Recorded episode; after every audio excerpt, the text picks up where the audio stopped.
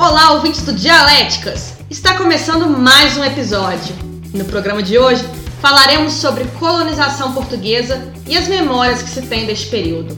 Um tema com o qual nós, dialéticos, nos relacionamos também pessoalmente, porque somos imigrantes de uma ex-colônia, né, no caso o Brasil, habitando um país colonizador, que seria Portugal. Fábio e Gil, como vocês estão e o que acham dessa temática? Tudo bem, ouvinte? Tudo bem, Bela, Giovanni? Eu gosto muito da temática, gostei muito do artigo e acho que é um, um debate importante que a gente tem que trazer. Como nós moramos aqui em Portugal, nós deparamos diariamente com esse tipo de comentário, é, debate, visão do português e do brasileiro. Então eu gostei do tema sim. O assunto é muito importante. Eu acho que aqui em Portugal nós temos cada vez mais um número de brasileiros e de povos afro-africanos lusófonos e a gente vê isso que esses choques culturais vão ocorrer mais, então debater o passado, debater a história é sempre muito importante. E é interessante perceber, né, como que a visão da história ela se distingue em relação a cada povo, em relação a cada experiência. O artigo mostrou bem isso. Para debater o tema, então, a gente vai utilizar o artigo Lusoafonias, Memórias Cruzadas sobre o Colonialismo Português, de autoria da Rosa Cabecinhas, pesquisadora da Universidade do Minho, aqui em Portugal. Ele foi publicado na revista Ibero-Americanos de Porto Alegre e saiu na edição de maio de 2019, então é bastante atual. Então vamos à tese?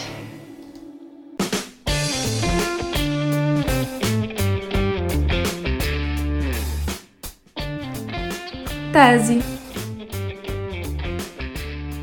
O artigo é bem interessante e ele mostrou a opinião de diversos estudantes, foram mais de mil estudantes entrevistados, sobre as memórias históricas. Então a autora pediu para que os estudantes sinalizassem os temas que para eles eram mais importantes em relação à história do próprio país.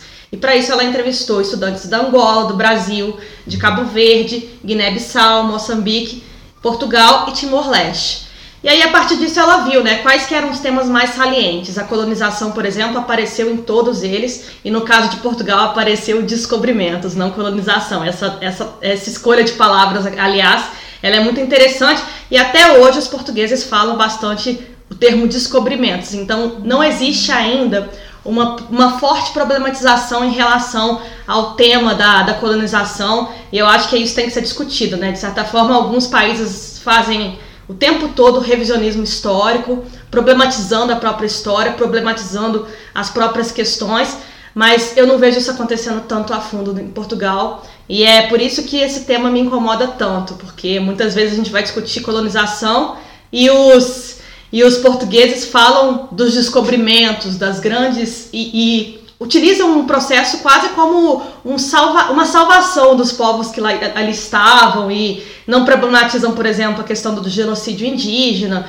Tudo isso é completamente ignorado, só se fala da questão econômica que, que se trouxe, a quantidade de dinheiro que Portugal conseguiu, o prestígio que Portugal teve, inclusive hoje Portugal parece que vive o tempo todo das glórias do passado, né?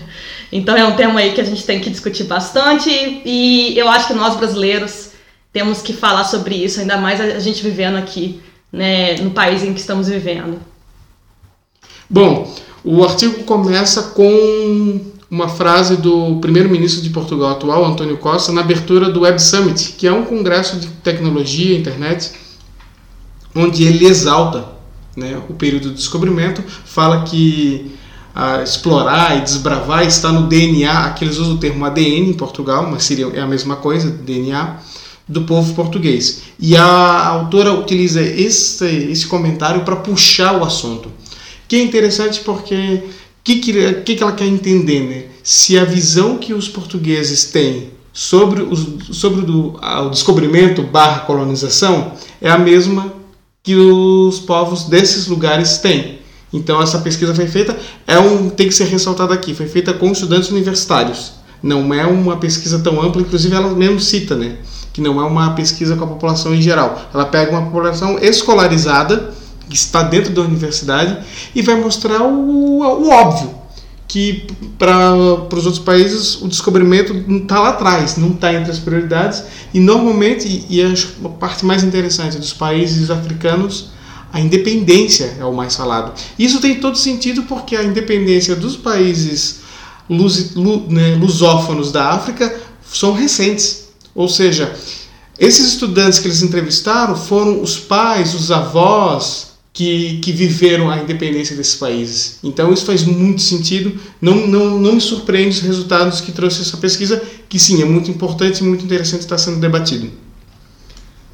Esse artigo ele me pareceu um artigo bem óbvio, como o Giovanni falou na tese dele, mas ele, tem, ele é interessante porque ele traz uma discussão que a gente vê pouco aqui em Portugal.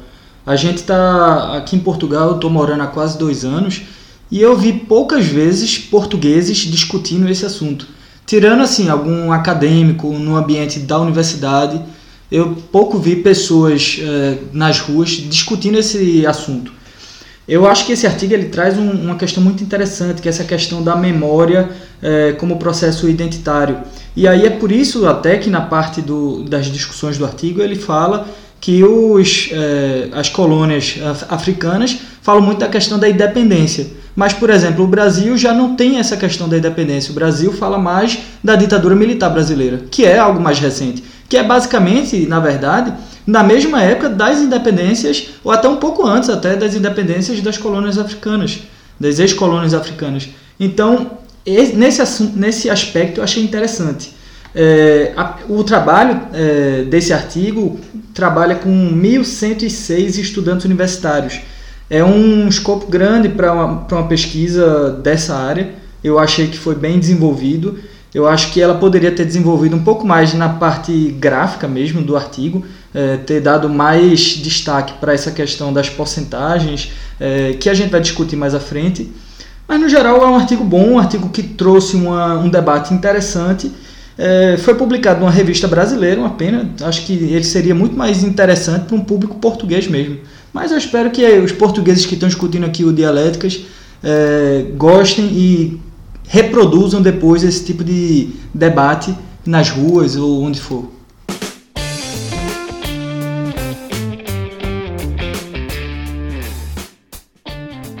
Antítese.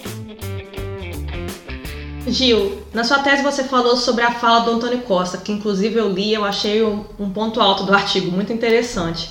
Porque o Antônio Costa, a gente está vivendo aqui atualmente, a gente sabe quanto ele é favorito, né? Ele é exaltado e foi exaltado principalmente em relação à, à, questão da pandemia, como que o governo português agiu para controlar coronavírus, etc. Então, assim, eu fiquei bem surpresa com a fala dele, que abre aspas, ele disse o seguinte: conectar pessoas de todo mundo faz parte do, do nosso DNA.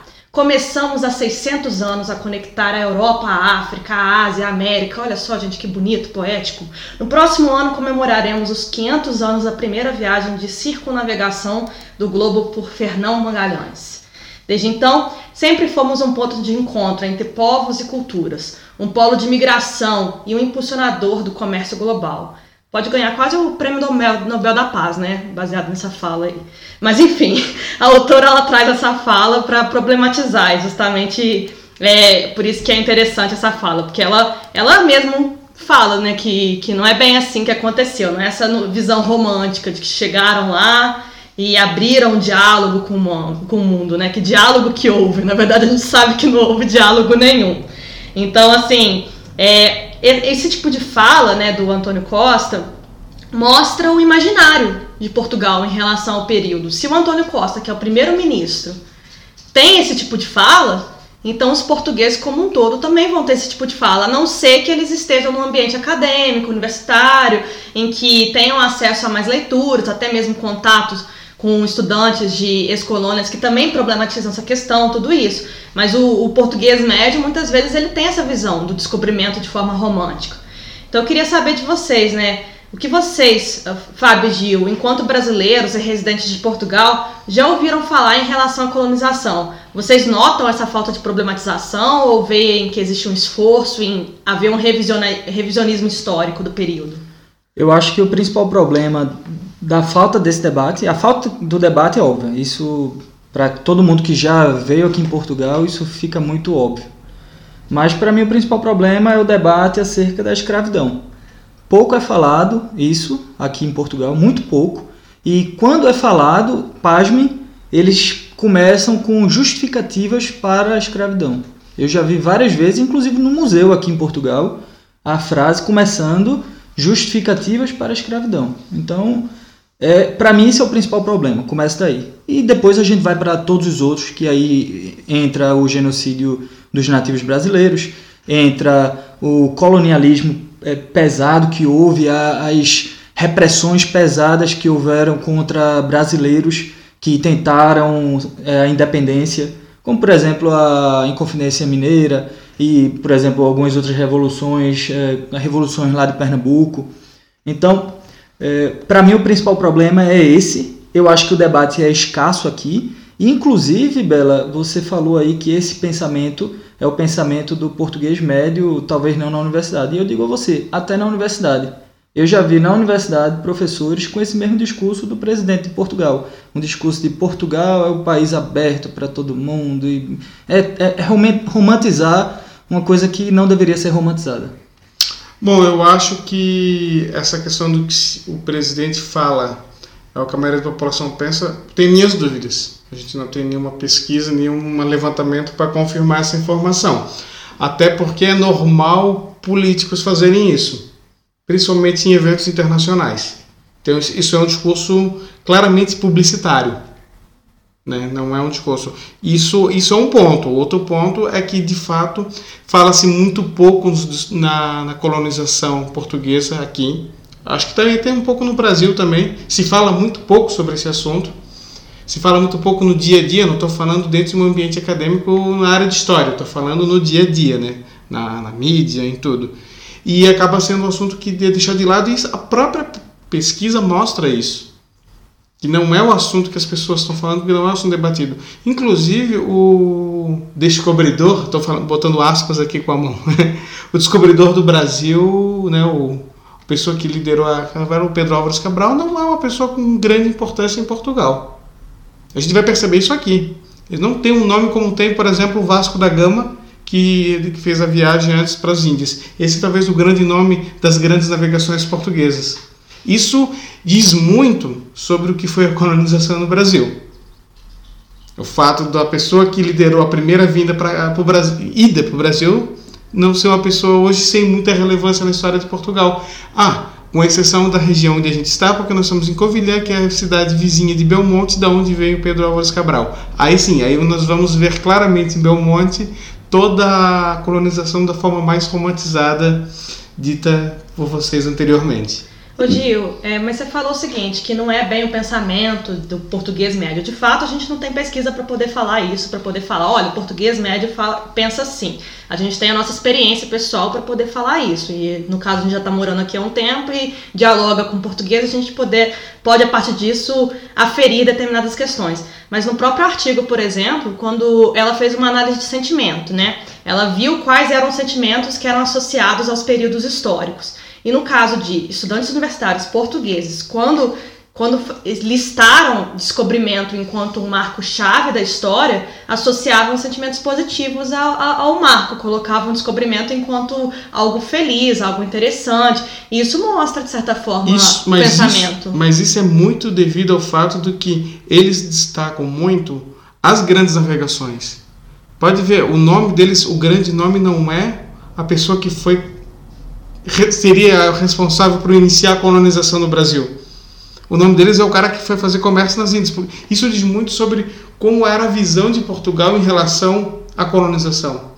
Não era a ocupação territorial mais importante, era meramente exploração de recursos. Tanto é que o Brasil só foi mesmo colonizado 100 anos depois. 1500 o Brasil era simplesmente eles chegavam lá, tiravam as coisas e embora. embora. Eles não ficavam. A, a partir de 1600 começou as colonizações mesmo, as cidades já nascerem no Brasil. Há quem diga que Portugal foi de fato se preocupar com o Brasil como território a partir de 1808 com a vinda do Dom João VI para o Brasil. Também. Ou seja, antes disso é meramente um espaço para sugar recursos. Não existia na, no, em Portugal aquela ideia do imperialismo de, de território, de, de, expansão territorial. Não, não foi o foco. Eles foram pensar nisso quando foram atacados aqui. Aí, que aí foi- fugiram. aí que é uma viram- história louca. Aí- A história da, da história de Portugal é tão louca que, que é o único país que foge da, da- da- do próprio país pra ir pra Porque essa aí que, colônia. aí que vê que eles Pra, pra colônia, quer dizer. Porque era uma colônia, eles viam que eles tinham um território ali. Ali começa a ter a, a intenção territorial. E quando ele chegou, a partir do momento que a família real chegou no solo brasileiro, eles fizeram não uma colônia mais, mas passou o Brasil a território amigo, a, a reino independente. Tanto é que o Brasil virou, por alguns anos, o reino Portugal, Brasil e Algarves. Sim. O Brasil foi elevado da categoria de colônia para reino. Reino Fizeram um Unido. monte de coisa também, né? Biblioteca Nacional, era dessa Claro, época. Tudo começa nessa época no. Brasil, porque antes é meramente exploração de recursos e, e ponto. Isso diz muito sobre a visão. Então, essa romantização, da, esse sentimento positivo em relação à colonização, porque eles não olham como. Eles não simplesmente não olham essa questão do, Eu acho que, na verdade, da eles invasão não do território. sabem. Era o. Exato. Eu acho que eles não estudam isso na escola. Não, até acho que estudo, só que a questão é o seguinte: o foco para eles é o. Eles fizeram as grandes navegações. E aí o problema é esse, né? Que não existe uma problematização em relação à própria história. Só exaltam aquilo que foi positivo, que era o comércio e o retorno econômico daquilo. Mas não se fala sobre a escravidão, não se fala sobre o genocídio em- é, do- dos povos nativos, tudo isso aí é completamente ignorado. É quase como se só a parte da boa da história fosse colocada e por isso que esse período ele é visto de uma forma tão positiva de certa forma. Mas em relação aos sentimentos, né, eu achei bem interessante o artigo porque ela justamente pediu para você listar, né, o, o pesquisado listar aqueles períodos históricos que ele achava mais importante em relação ao próprio próprio- ao país. E aí, a partir disso, ela via os sentimentos associados. Então, por exemplo, entre os países colonizados, como você falou, o, o Gil, principalmente os, os lusófonos da, da África, a temática que aparecia era mais a independência. E, está tá muito relacionada à luta né, da independência também, por esses povos. E para os portugueses aparecia muito, por exemplo, o 25 de abril, que era o momento em que acabou-se com a ditadura militar, tudo isso. E Uma pausa, uma pausa. Você percebe que em todos os povos, o, que mais importou dos fatos históricos é o que aconteceu nos anos 60 e 70, que é a independência das ex-colônias na África, é o 25 de abril, que é de 74 em Portugal, e a ditadura militar brasileira, que também é no mesmo período. Por quê? Porque, é um, por que, É a que isso está na frente? É, é memória recente. Então, assim, memória recente, como eu falei, é o pai, é o avô, eles têm uma proximidade. Agora, quando tu fala na- nas colonizações em 1500, se não for um trabalho feito a partir de- da universidade, da, da, da escola, debater a partir do ensino, não vai ter, porque não existe a memória recente. É, justamente isso que eu ia perguntar mesmo. O que, que vocês acharam dos, da- dos fatos históricos que eram, que eram elencados, dos sentimentos associados? Assim, o que, que isso revela de dado em relação aos países e a percepção da história deles? É justamente isso, né? Pensa-se mais em relação a a história recente, é aquilo que mais marca mesmo, porque é aquilo que deixa sequelas, né, de certa forma. Você tem diálogo às vezes com seus avós, avós, e eles vão falar daquele período, e isso fica no nosso imaginário de certa forma, até porque deixa marcas, né? Até hoje a gente tem marcas muito fortes em relação à ditadura militar brasileira no Brasil, por exemplo. E aqui a, a ditadura de Salazar, ela é, ela é extremamente criticada e, e existe toda essa problematização em relação à ditadura militar de Salazar, enquanto o Brasil a gente tem esse saudosismo ainda que é problemático. Eu discordo, eu acho que Salazar é bastante exaltado aqui, viu? Eu discordo porque existe pessoas que têm, mas não, não- na grande maioria não. Inclusive, os partidos todos exaltam o 25 de abril, que é o fim do salazarismo, e é comemorado por todos os partidos, em todos os municípios tem festa, Mas o brasileiro mesmo que não saudosismo que existe no Brasil quanto a ditadura militar também existe aqui. É muito Mas normal. não, não se Ah, compara. é- não é se compara. diferente. Eu diria que compara. sim. Não se compara. Desculpa, Fábio, compara. mas não se Bem compara. diferente, tanto que 25 de abril é, tem marcha, tem festa, Tem tem, festa. um monte de coisa. A gente não tem uma, uma festa pra, pra, pra direta já, por exemplo, ou pra É pro feriado. fim do pe- período O ditatorial. brasileiro que está ouvindo, é feriado em Portugal, dia 25 de abril, e em todas as cidades, no dia 24, tem uma festa à noite na Praça Central com queima de fogos, à meia-noite. Então é o seguinte: o Brasil não tem uma data, não tem sequer uma data para comemorar o fim da ditadura militar, até porque a maneira como acabou a ditadura militar não foi com uma ruptura, como ocorreu aqui. Né? Então, o fato de ter uma ruptura, como ocorreu em Portugal, uma revolução, facilita isso. Nós temos que entender isso também. Mas ah, não há uma. Se exi- existem pessoas que são saudosistas, mas é uma coisa muito, muito, muito mais fraca. Ah, O resultado disso está na, tá nas urnas do Brasil em 2018 e nas urnas de Portugal em 2019. A guinada do país à esquerda não quer dizer que o pessoal não seja saudosista ou governo salazarista. E são sim é, é, um erro dizer que Portugal é essa maravilha da esquerda toda que vocês estão pregando aqui. Estou falando de esquerda. Existe muito, sim, o salazarismo. As pessoas valorizam muito. Mas ah, eu, eu acho que a gente está fugindo um pouco do tema também. Os portugueses com os quais eu conversei, eu não vi isso. Mas enfim, é, no artigo ela pediu para as pessoas listarem né, os temas históricos de mais relevância e os sentimentos associados. Assim. Se vocês tivessem que fazer a mesma coisa, se eu chegasse para vocês hoje e falasse para vocês, quais são os três acontecimentos mais marcantes da história brasileira é, e o que vocês associam em relação ao sentimento a isso? O que, que vocês responderiam? Bom, eu, eu, como pernambucano apaixonado, eu falaria das revoluções de, que aconteceram em Pernambuco, principalmente a Revolução Pernambucana, a Revolução Praeira, e falaria também alguma coisa sobre a independência brasileira que me associa muito. Como eu fui militar, eu tive que desfilar alguns anos então é uma coisa também que eu associo na hora quando fala assim história do Brasil. Mas principalmente Pernambuco. Eu acho que eu colocaria três, três sentimentos em geral, né? Positivo é, e negativo. Né? Exatamente. Né? Você eu acho que é Eu acho que é a ditadura militar brasileira, o golpe de 64, que a gente já falou aqui, né? O golpe cívico-militar. O golpe de 30, que também é um fato muito importante do Brasil, a Revolução de 30 ou o golpe de 30 do, que é a tomada de Getúlio Vargas no poder, porque é o fim da República do Café com Leite e isso tem um significado muito grande no Brasil também. Eu acho que esse é outro ponto que seria importante. E eu colocaria todo o período das revoluções que ocorreram no período regencial brasileiro, entre 1835 e 1840, 1831 e 1845 que é o período regencial no Brasil, é na verdade de 31 a 40, né? Em 40 o, Pedro II já assume. Mas são essas revoltas do período regencial, porque ali foi a primeira tentativa de quebrar toda essa ideia do colonialismo do Brasil, de tentar trazer um pouco de modernidade.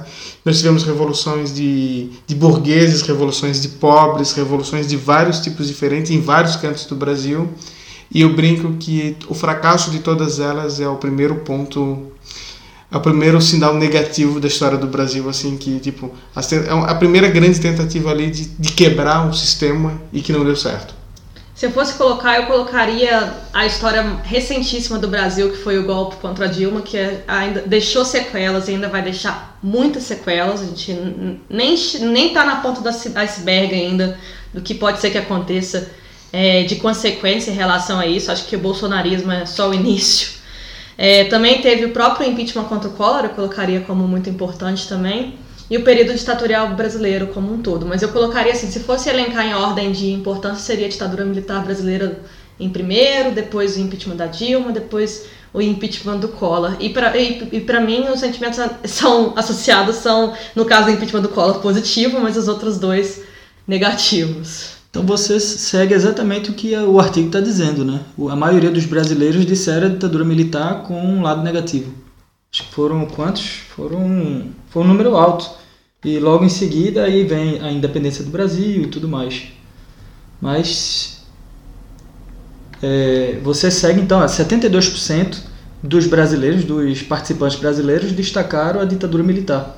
E logo depois vem escravatura, 46, e independência do Brasil, 41%. Sim, talvez destaque porque eu, eu, estudei o tema também no meu TCC, na minha iniciação científica, então eu tenho uma aproximação com a temática também ah, quase científica, assim, no sentido de, de, ter estudado muito sobre o tema o, e tal. O Brasil foi às urnas em 1960, elegeu o Jânio Quadros e o João Goulart presidente e vice, e depois voltou às urnas para eleger presidente em 1989.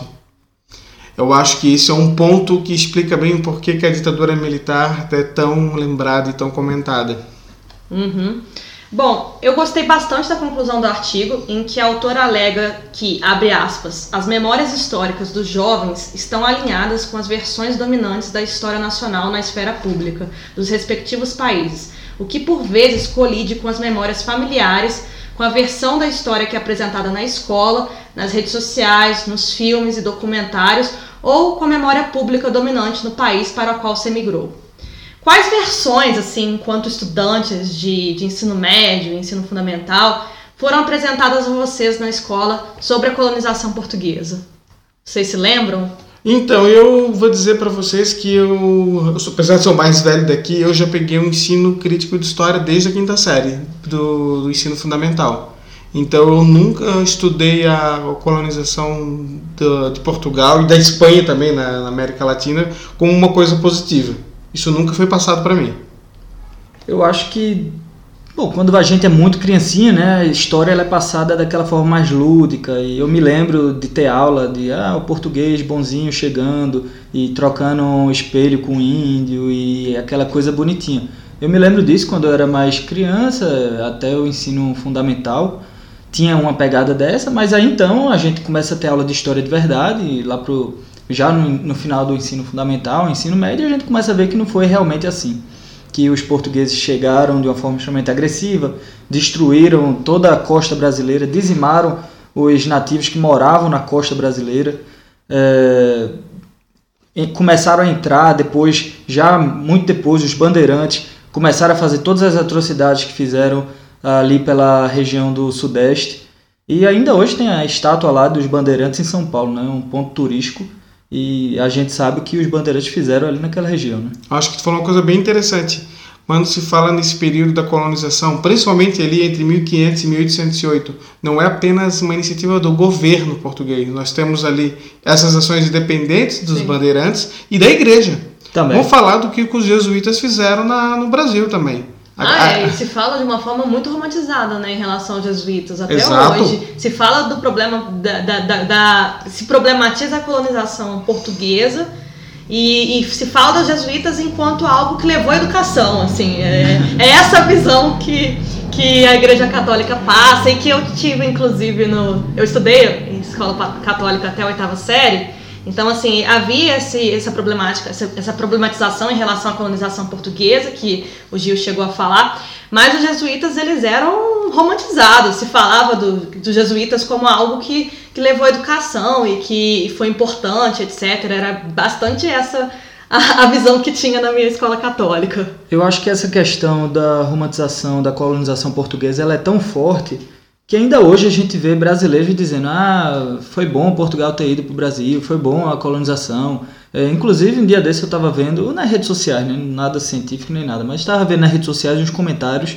numa matéria é, falando sobre o presidente português. E aí uma brasileira, era, inclusive foi postado num jornal brasileiro, e uma menina comentando, ah, é, os portugueses nunca deveriam nem ter saído daqui, deveriam ter continuado aqui, a gente deveria ser, tipo, continuado o reinado, né?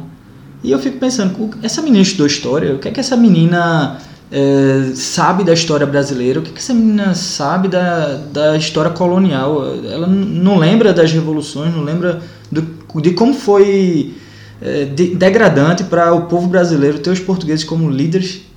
Só um, só um comentário rápido. Existem pessoas no Brasil que são monarquistas, só para fechar esse bloco. um absurdo, né?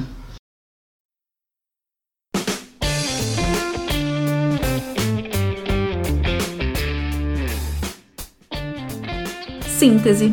Bom, eu gostei bastante do artigo, eu sempre gosto de discutir história e sempre procuro trazer os temas mais históricos pra gente, porque eu acho que a história revela sempre e, e às vezes a gente tem que reavivar essa memória e problematizar também a memória dominante, porque às vezes a gente naturaliza né, os discursos, naturaliza aquilo que é dito, e como a gente está aqui enquanto brasileiro em Portugal, muitas vezes a gente tem pensamentos, mas a gente acaba deixando esses pensamentos um pouco de lado, porque, enfim, porque é mais cômodo você, às vezes, baixar a cabeça do que você bater de frente com o português, de certa forma. Eu queria trazer esse tema justamente por isso, porque em diversos momentos eu me incomodei bastante com algumas questões que eram colocadas em relação à colonização, em relação aos descobrimentos mesmo. Então eu quis trazer esse revisionismo aqui para a mesa, ainda mais nós que somos estudantes de uma universidade portuguesa. É, eu acho que foi um debate bem interessante.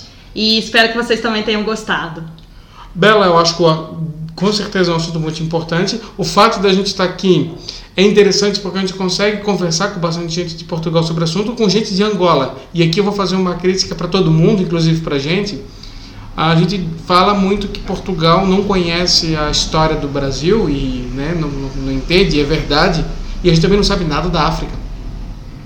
a integração lusófona ela é muito fraca.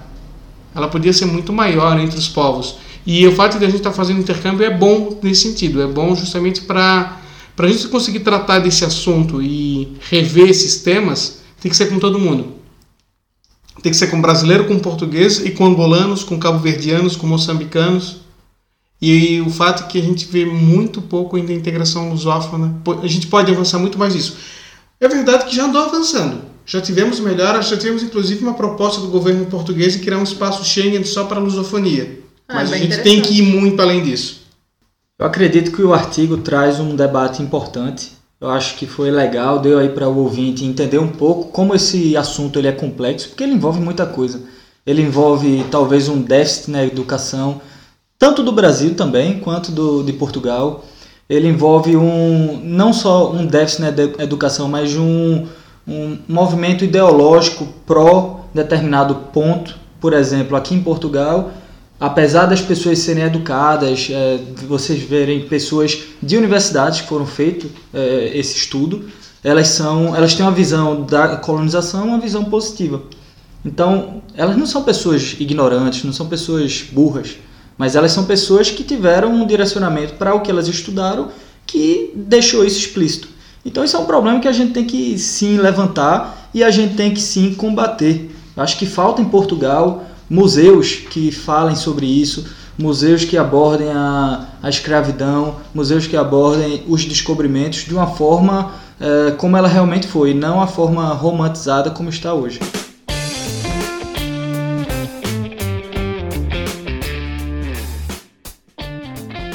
Autor da semana. Olá, meu nome é Eduardo, professor do Departamento de História da UERJ. A colonização portuguesa no Brasil teve como principais características exterminar, explorar e povoar. Não dá para entendê-la sem destacar que houve um processo amplo de conquista do território e extermínio dos povos originários que lá se encontravam. Desse modo, deve-se entender que uma das heranças e sua manifestação no presente especialmente o racismo estrutural. Como sugestão de leitura, eu proponho o livro do professor escritor Silvio Almeida, Racismo Estrutural, que tenciona fazer uma crítica aos modos mais convencionais de entender o racismo. Em geral, o racismo costuma ser tratado como um problema moral ou cultural que deve ser enfrentado pela educação ou por meios jurídicos. Segundo a opinião do autor, o racismo não é um, ato ou um conjunto de atos e tampouco se resume a um fenômeno restrito às práticas institucionais.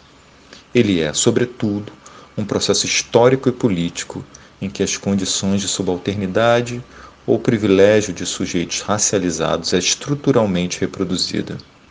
E daí conseguimos perceber explicitamente a influência da leitura de Franz Fanon na obra do Silvio Almeida.